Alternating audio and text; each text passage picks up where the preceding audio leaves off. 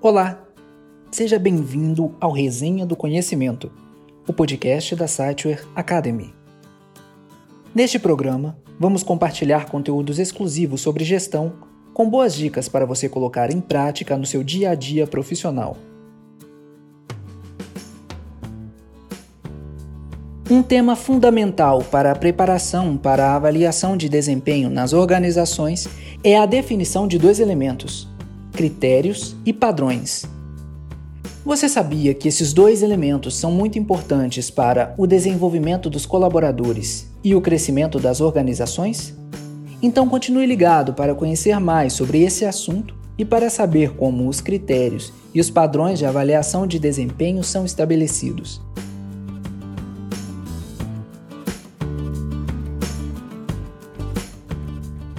Para começar, Vamos entender o que são os critérios de avaliação? Os critérios são os aspectos específicos que serão considerados na análise do desenvolvimento de um colaborador. Eles podem variar de acordo com a natureza do trabalho e os objetivos da empresa. Alguns exemplos comuns de critérios são a qualidade do trabalho, produtividade, habilidades técnicas, trabalho em equipe e comunicação. Agora que entendemos os critérios, vamos falar sobre os padrões de avaliação. Os padrões estabelecem os níveis de desempenho esperados em relação a cada critério. Eles definem o que é considerado um desempenho excelente, bom, regular ou insatisfatório. Esses padrões fornecem uma base coletiva para a avaliação, permitindo uma comparação justa entre os colaboradores. Alguns exemplos práticos podem ilustrar melhor como os critérios e padrões funcionam. Imagine uma equipe de vendas. Os critérios podem incluir a quantidade de vendas realizadas, a satisfação do cliente, o conhecimento dos produtos e a habilidade de negociação.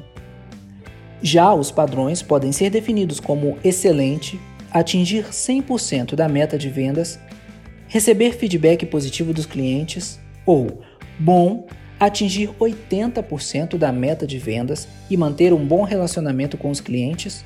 Ou regular, atingir 60% da meta de vendas e algumas reclamações de clientes.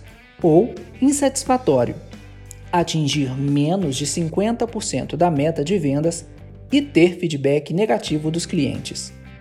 Podemos também destacar os benefícios de ter os critérios e padrões bem definidos. Em primeiro lugar, eles fornecem uma base objetiva para a avaliação, garantindo que os colaboradores sejam avaliados de forma justa e imparcial. Além disso, os critérios e padrões ajudam a definir pontos fortes e áreas que precisam ser desenvolvidas, auxiliando no crescimento profissional dos colaboradores. Essa clareza também contribui para que a empresa possa tomar decisões relacionadas a promoções recompensas e treinamentos com base em critérios consistentes. Lembre-se, a definição clara desses dois elementos é essencial para um processo de avaliação justo, transparente e benéfico tanto para os colaboradores quanto para as organizações.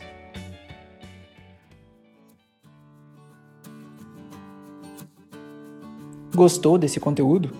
Não deixe de acompanhar os próximos programas, que trarão novas dicas e conteúdos exclusivos sobre gestão. Até o próximo episódio.